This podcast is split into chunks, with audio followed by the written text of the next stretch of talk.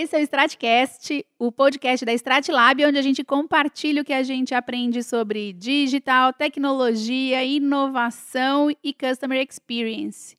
Você está escutando a série de Customer Experience e esse é o episódio sobre novas tecnologias e inteligência artificial apoiando empresas para CX.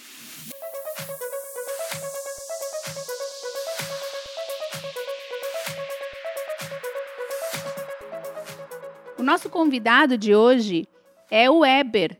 O Weber Gustavo trabalha com tecnologia há 20 anos e já vivenciou algumas das áreas de informação, mas sua grande especialidade são os dados. Há cinco anos, o Weber está na IBM, fazendo parte do time de especialistas responsáveis pelas estratégias do Watson, o sistema da IBM que popularizou e fez palpável para o público inteligência artificial. Empreendedor e intraempreendedor, é um grande conhecedor das ferramentas que apoiam o marketing, o que chamamos carinhosamente de Martech. Palestrante, blogueiro e amigo da gente aqui na Stratlab. Apresento a vocês, Eber Gustavo. Muito obrigado pelo convite. Muito obrigado, é, Fernanda e o Cris também, pela, por estar aqui conversando com vocês.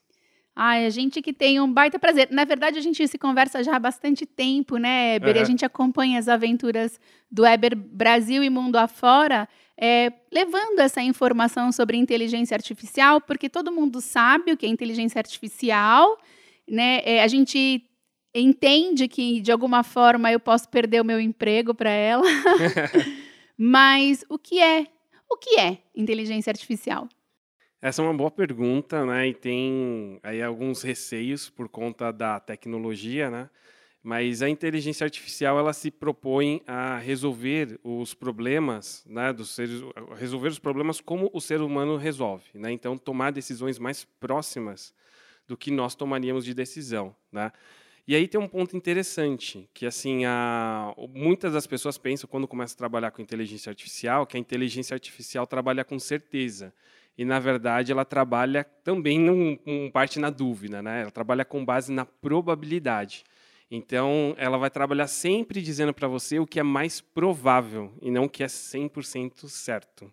Esse é um, um ponto bem interessante que eu procuro sempre pontuar, porque às vezes a gente começa um projeto, alguma coisa, e a, a, a, o cliente, né, os profissionais de marketing têm aquela expectativa de que tudo vai ser direcionado 100% de certeza.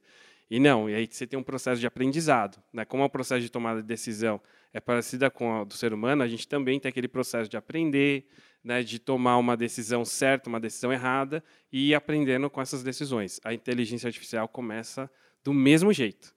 Sim, é, e é interessante porque como, quando a gente fala de tendências, né, eu até gosto muito do pessoal que usa é, a palavra aposta quando a gente fala de tendências. Uhum. São tantas as, te, as tendências que você tem que fazer no final uma aposta, né? Para que lado eu vou? E porque a gente tem a intercorrência de fatores externos. Por exemplo, um ano atrás, talvez até a inteligência artificial tivesse compreendido ou previsto que uma, eh, que uma doença pudesse impactar o mercado financeiro, como está acontecendo agora com o coronavírus. Uhum. Mas não com a precisão uhum. é, do tamanho do impacto. E também, se a gente for falar de coronavírus, tem várias teorias, né, várias é. conspirações ao redor dele, mas assim, definitivamente, esse tipo de é, de acontecimento, ele tem um impacto na decisão né, das pessoas e também interfere nas probabilidades, certo? Sim, ele interfere bastante. É, e isso termina fazendo com que é, tanto a tecnologia quanto as empresas tomem decisões que podem ou não ser assertivas. Né? Então, é óbvio que conforme a gente vai aprendendo, a gente já teve um caso lá atrás, né, da gripe suína, então isso vai ajudando cada vez mais a gente conseguir prever os impactos econômicos, né, uh, quando a gente tem uma doença que a gente já teve um, né, em escala global que começa a ter repercussão. Mas é, é difícil de, ter 100% de certeza. A gente só uhum. sabe que, às vezes, uma, quando acontece alguma coisa, vai ter alguma. Quais são as probabilidades de, de impacto dessa, eh, desse problema na, na sociedade, na economia. Né? Mas eu acho interessante que assim, é sempre um aprendizado. Né? Uhum. Para o planejador, é, eu acho que ela tem um, um, valor tremendo, né? Porque, obviamente, refina é, as, as apostas, como eu já disse, né? Então, assim, eu sei já eu, quais são a, qual é a minha probabilidade de acerto, eu consigo mapear melhor o meu cenário e consigo minimizar os riscos uhum. também, né? Isso também para o profissional de marketing, Sim, certo, Heber? Também para o profissional de marketing. Muitos dos profissionais de marketing, às vezes, nem sabem que no dia a dia deles eles têm inteligência artificial. Né? Elas estão, digamos assim, mascaradas através de modelos, né? modelos de clusterização, modelos de predição, né, que às vezes estão dentro da, das mídias programáticas, dentro das redes sociais. Né, para apresentar um anúncio para uma pessoa, você tem ali vários modelos. Às vezes a pessoa tem um perfil, o famoso lookalike, né, ele uhum. ali é um modelo que está fazendo uma predição de, de comportamento, né, de clusterização, que às vezes não é tão consciente. Né? E às vezes as pessoas ficam assustadas com uma coisa que elas já usam no dia a dia. Pois é, né? Essa é era uma das perguntas que eu tinha até pensado de trazer aqui para nossa discussão, porque é, inteligência artificial já faz parte das rotinas de uma parte. empresa, porque o próprio ERP, todos os, ERP, os ERPs do mercado, né, os sistemas de gestão, eles já trazem, né, a maioria, os principais, eles já trazem inteligência artificial para fazer predições exatamente para que a gente tenha é, decisões melhores na hora da gestão, né? Sim, sim. E a parte interessante é que assim, o Gartner fez uma previsão assim, muito futurista, né, de que em 2020, ah. em 2020 a gente vai ter mais assistentes de inteligência artificial dentro das soluções de negócio. Tá? Uhum. Então, é, algo que parecia né, assim, longínquo, a gente já tem hoje em dia. Antigamente, eles eram colocados através de relatórios, a, através de é, alguns processos, e hoje em dia não. Hoje em dia, a gente tem assistentes. Né? Você tem assistentes para RP, para CRM, assistente de marketing, né, que estão ali tem como objetivo ajudar o profissional de marketing a tomar melhores decisões. Mas é importante, eles não vão tomar decisões, né? eles ajudam a tomar decisão, porque a quantidade de dados que existem hoje ela é enorme, né? ela é exponencialmente enorme, ela não tende a diminuir, e ela tende somente a aumentar. Aumentar, uhum. é. é. mas o, o, ponto é tanto dado que eu não consigo ler esse dado. Não. E no final das contas, a gente acaba comprando um monte de ferramentas e a gente mesmo aqui na Stratlab, a gente usa várias ferramentas de tecnologia para a gente poder fazer a gestão de redes sociais, para a gente montar as estratégias. E todos os meses a gente para, olha e fala assim, olha, essa ferramenta, é, eu tenho esse resultado. Eu uso para quê? Eu preciso mesmo? Porque é muito comum que a gente compre as ferramentas, uhum. né? A gente tenha a tecnologia, a informação, os dados à disposição, mas a gente não consiga, na loucura do dia a dia, parar para olhar para toda essa informação que está chegando. Ou seja, não adianta nada eu ter é, ao meu dispor, né, todas as previsões, se eu não vou conseguir utilizar. E Sim. nisso eu acho que a inteligência artificial ela traz um benefício enorme, ela traz uma ajuda sem tamanho, que é exatamente pontuando as melhores probabilidades, certo? Sim, isso mesmo. E aí o que acontece é que assim as pessoas, né, muitas empresas não sabem que a quantidade, isso aqui é uma coisa que vocês já estão percebendo dia a dia, né, a quantidade de, de, de soluções que vocês usam, mas tem várias empresas, principalmente para marketing, que o pessoal não sabe a quantidade de tecnologias que são utilizadas no é, para tomar decisões. Né? Hum, então, por exemplo, uhum. as grandes empresas elas podem chegar de ter de 70 até 80, 90 tecnologias Uau. orientadas para marketing, né? dependendo do porte dela.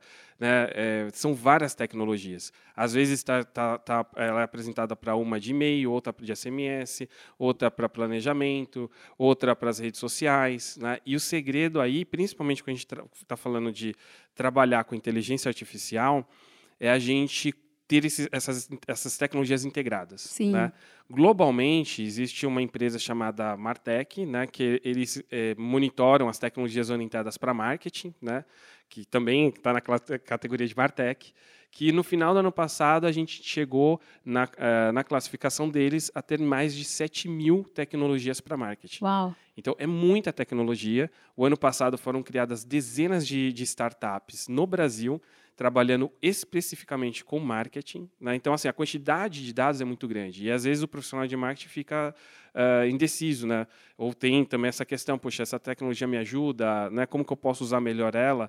E o grande segredo é justamente você ter tecnologias que se conectem. Porque quando a gente vai utilizar a inteligência artificial, o trabalho da inteligência artificial, né, o, o uso, né, é o dado. Né? Se você não tem o dado, não adianta você ter uma inteligência artificial, não adianta sem o dado você não consegue fazer nada. Então, quanto mais tecnologias você tem integrado ou tecnologias que permitem você integrar com outras tecnologias, mais fácil fica para você trabalhar com inteligência artificial, uhum. né? Porque senão você fica o que a gente chama de com dados em silos, né? São em Sim. departamentos, em tecnologias. E aí eles não se conversam e você perde de ter um potencial enorme. A gente costuma falar que provavelmente o pulo do gato do seu negócio está escondido dentro dos dados que você não leu. Sim. Né? É. Então assim você está aí sofrendo no mercado, tentando achar alguma coisa que te, que te dê vantagem competitiva provavelmente está dentro da sua casa, em algum lugar estocado, né, em é. algum, é. uma, alguma gaveta que você guardou, informação que você não conseguiu ler. Você sabe que muitas vezes eu fico me perguntando é, de que forma que toda essa tecnologia pode beneficiar a marketing, principalmente quando a gente fala da experiência do cliente, né? Porque onde o marketing apoia a experiência do cliente? Nos pontos de contato da uhum. marca uhum com o cliente.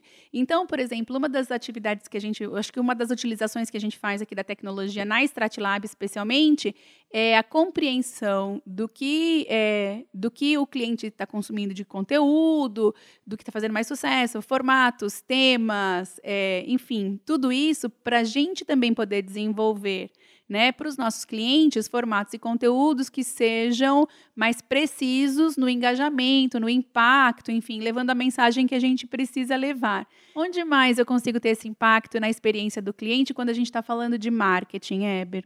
Então, a, gente tem duas grandes divisões de dados. Né? A gente tem os dados que a gente chama estruturados e a gente tem os dados que a gente chama não estruturados.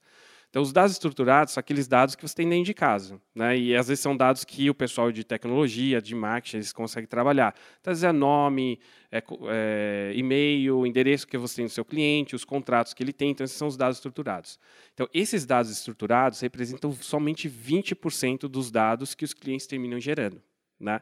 E você tem 80% de outros dados que esses dados não são facilmente analisados. Então, quais são esses outros dados? São textos, né? Uhum. textos descritos da maneira como a gente às vezes fala, né? são imagens, são vídeos, são áudios. Uh, então, quando a gente está falando de experiência do cliente, o profissional de marketing ele é a pessoa responsável por, por essa interação da empresa com o mercado, com os seus consumidores. Né? E essa interação ela pode acontecer de várias formas. É um post na internet, é uma navegação no site, é a pessoa ligando no, no call center, e você tem que saber o que está acontecendo com aquela pessoa. Então, hoje a gente usa a inteligência artificial para quê? Primeiro, né, é um que a maior parte das empresas estão fazendo hoje, para gerar insights dos dados que já existem. Que uhum. você comentou, às vezes o dado está lá dentro, né, e às vezes eu não, é, por ter uma quantidade grande, o dado está até estruturado, mas eu não consigo ter facilidade. Então a gente usa um processo que a gente chama de clusterização, que é quando a gente deixa a máquina, né, a inteligência artificial, ela pegar e, e, e usar algoritmos para ver a associação de, um, de uma informação A com a informação B. E geralmente você tem um insight ali, às vezes é uma recomendação de produto, às vezes é uma, um, um grupo de pessoas que você não trabalhava, então que você vai achar dentro daquela categoria. Aí tem outras formas, né? Você tem, por exemplo, na experiência do site, né? É muito comum as pessoas usarem o Web Analytics como se fosse uma ferramenta de Customer Experience, né? E ele não é, assim, uma, uma ferramenta de, de, Customer Experience. A ferramenta de Customer Experience, geralmente, ela vai te dar o dado do, do que está acontecendo. Né? Uhum. Quando você consegue uhum. visualizar, como se fosse o cliente, o que ele que ele fez, onde ele navegou e qual foi de fato a experiência. Não são relatórios ou gráficos dizendo que a pessoa foi do, do da página A para B, C. Né? Então você tem ferramentas específicas que começam a te dar essa visão mais detalhada do que a pessoa fez e por que, que ela fez aquilo. Então você vê né, no, no, que nem no termo em inglês, né, você está nos pés daquela pessoa, né, uhum. vendo como se fosse ela de verdade.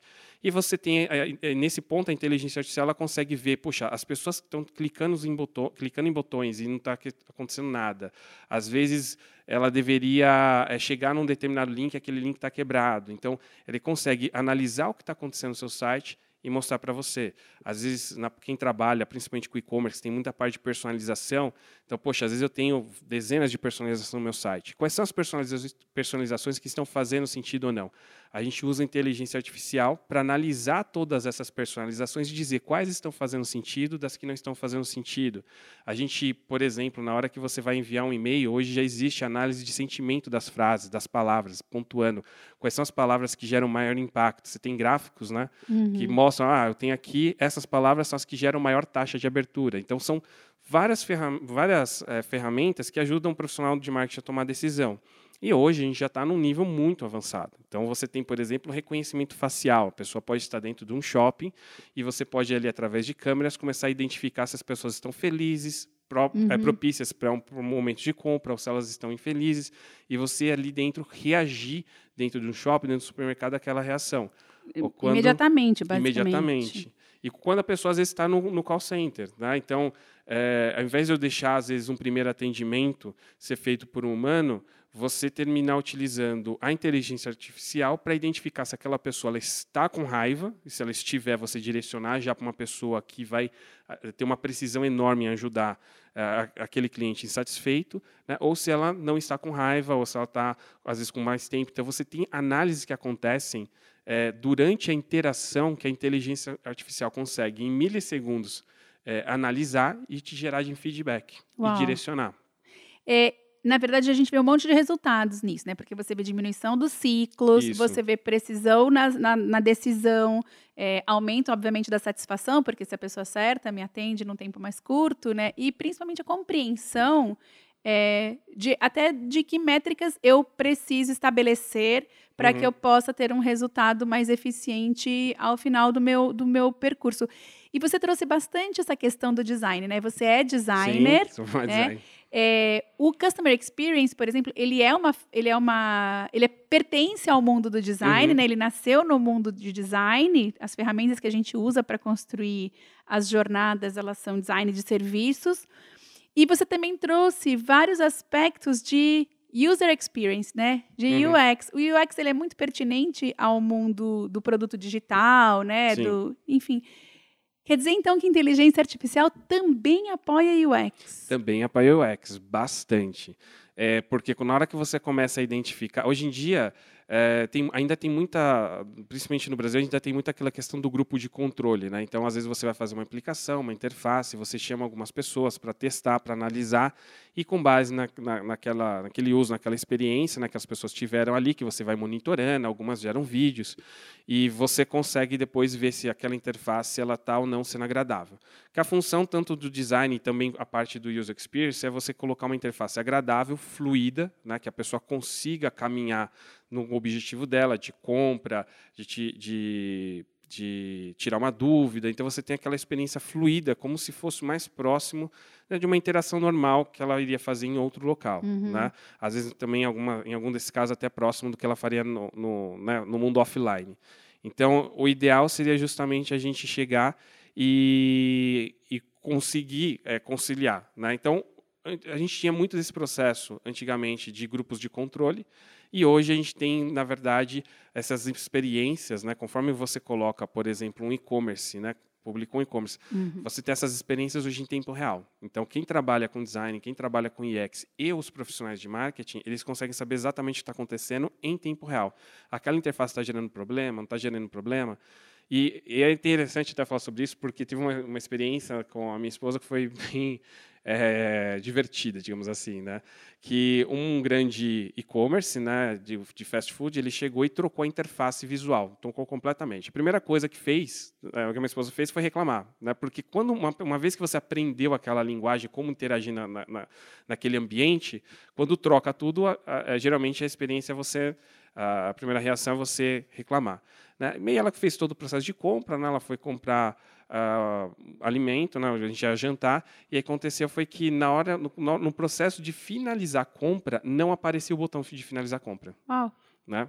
E aí foi interessante porque assim, ela virou para mim e falou assim, ah, resolve esse problema, não está não tá aparecendo o botão. Eu falei, mas como é que eu vou resolver o problema? É um site, é um botão, não tem como colocar um botão na interface, uhum. né? E, e aí o que aconteceu foi que na hora que eu comecei a olhar, o, o celular estava em pé, né? E eu vi um, na onde que deveria aparecer o botão, vi um certo traço do lado direito, assim, né? Eu falei, puxa, o que está acontecendo? Deixa eu virar o celular. Na hora que eu virei o celular, o botão apareceu. né? E Caramba. o que aconteceu é que quando eu fui, como eu conhecia o pessoal né, da área de tecnologia dessa empresa, cheguei até a brincar com a pessoa, né, que estava responsável na época. E o interessante foi que a pessoa, ela, como ela é, não utilizava algumas tecnologias que a gente tem hoje, ela não conseguia replicar o meu caso. Né? E aí passaram-se cinco dias e a pessoa falou: Éber, a gente não está conseguindo replicar o seu caso. Né? É, tem como você tirar um, um, print screen da tela e passar para a gente? Eu fui, fiz todo o processo de, de compra de novo, o problema ainda estava lá, eu tirei o print e passei para a pessoa. Mas isso fui eu, assim, que eu, como eu conheci, eu passei isso para eles. Né? O que a gente costuma comentar bastante é, é esse esse e-commerce ele tem milhões de acessos, principalmente de sexta, sábado e domingo. São milhões e milhões de acessos, tanto no e-commerce quanto também no call center deles. Né? Então, a primeira pergunta fica é, qual foi o impacto financeiro que essa pessoa teve? Enorme. Enorme. Né? Então, hoje, as, as ferramentas que trabalham com a experiência do cliente, elas também fazem mensuração dessas experiências, é, o impacto financeiro. Né? Eu, assim, fui e apresentei, mostrei para a pessoa o que estava acontecendo.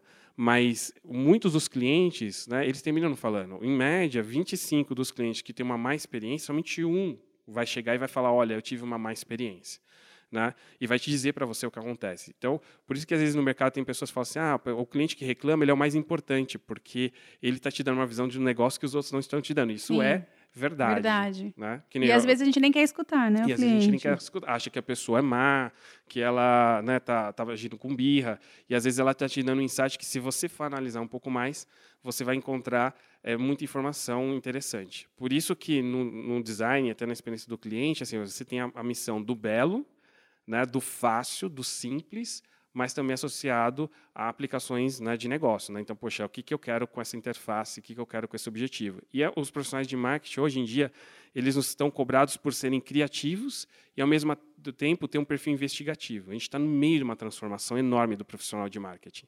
Né? Não é que a inteligência artificial vai tirar o emprego.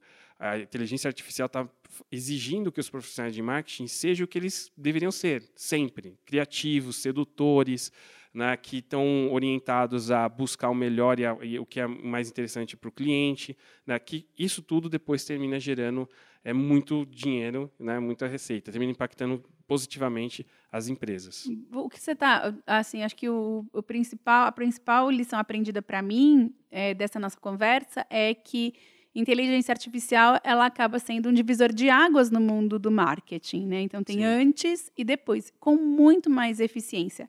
E nem todo mundo, de novo, a gente fala, não é que ela não está disponível, mas é que a gente não parou para entender onde dentro da empresa ela já pode me beneficiar e o que Isso. o meu dia a dia me sufoca e eu não consigo prestar atenção para que eu possa é, trazer toda essa informação para minha tomada de decisão, para minha estratégia.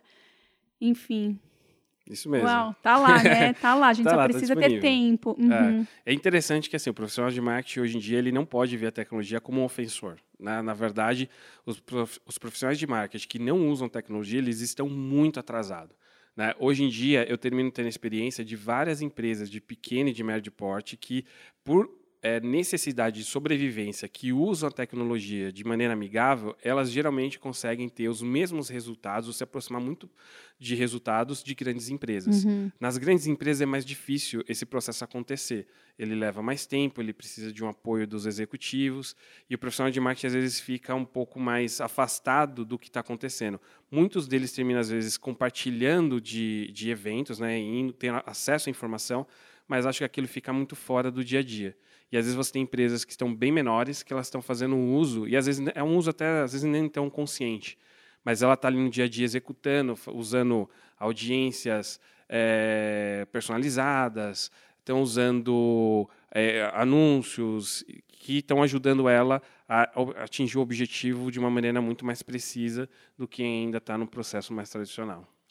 Éber, que conversa rica a gente teve aqui. Nossa, eu aprendi bastante. Eu tenho certeza que quem está escutando a gente também vai ter a oportunidade de aprender, de refletir e de. A gente tem um caminho, acho que tem uma lição de casa para a gente fazer, que é voltar né, para a nossa empresa e prestar atenção quais são as ferramentas que a gente está usando Isso e mesmo. onde tem dados né, perdidos no meio do caminho para que a gente possa recolher e passar a usar.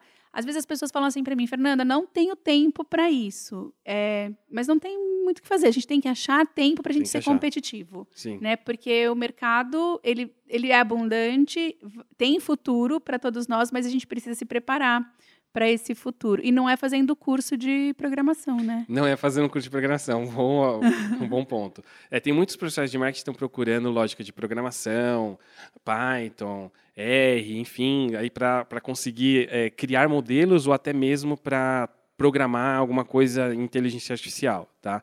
Mas o interessante é que assim hoje essas tecnologias elas já estão inseridas no nosso dia a dia, tá? E o que está sendo exigido do profissional de marketing é a, o lado criativo. Né? Hoje, poxa, uma, uma, vez que eu coloquei uma ação de marketing e eu tenho toda uma análise de dados que já está sendo é, disponibilizada, que eu já tenho acesso, saber se é, uma frase ela está sendo considerada positiva ou negativa e, e, se ela realmente foi ou não considerada positiva ou negativa, esses insights eles deveriam alimentar os profissionais de marketing para que eles fossem cada vez mais criativos, tivesse direcionado com o público, entendesse cada vez, cada vez mais sobre o público dele. Então, essa parte é que às vezes os profissionais de marketing não entendem, estão indo buscar é, informações de um lado que é, às vezes vai perder, né? A pessoa vai ter, terminar sendo tendo viés muito mais é, lógico do que a parte criativa, a parte de entender o comportamento humano e de aplicar as, a, as estratégias de acordo com o comportamento que ele espera dos consumidores dele, né? Heber, poxa, muito, muito obrigado por tanta coisa que você trouxe para gente, por Eu que agradeço. Tanta, tanto conhecimento que você compartilhou. Você tem uma experiência muito rica. A gente imaginava que você ia trazer tanta riqueza para esse papo, mas eu acho que superou as minhas expectativas. Te agradeço demais. Eu que agradeço pelo convite. Muito obrigado. Gente, vocês escutaram agora o episódio onde a gente fala sobre novas tecnologias e inteligência artificial e como elas apoiam as empresas para CX. A gente teve aqui um viés especial para marketing. Quem esteve com a gente foi o Weber Gustavo, que é responsável por ferramentas de marketing, né, o Watson Marketing, que Isso. agora até vai mudar de nome, né? É, que agora vai, agora chama Acoustic Marketing. Acoustic Marketing. Agradeço a você que esteve com a gente, agradeço de novo ao Weber e continua aqui na nossa série de experiência do cliente porque tem muito mais coisas para a gente compartilhar. Eu te espero no próximo episódio.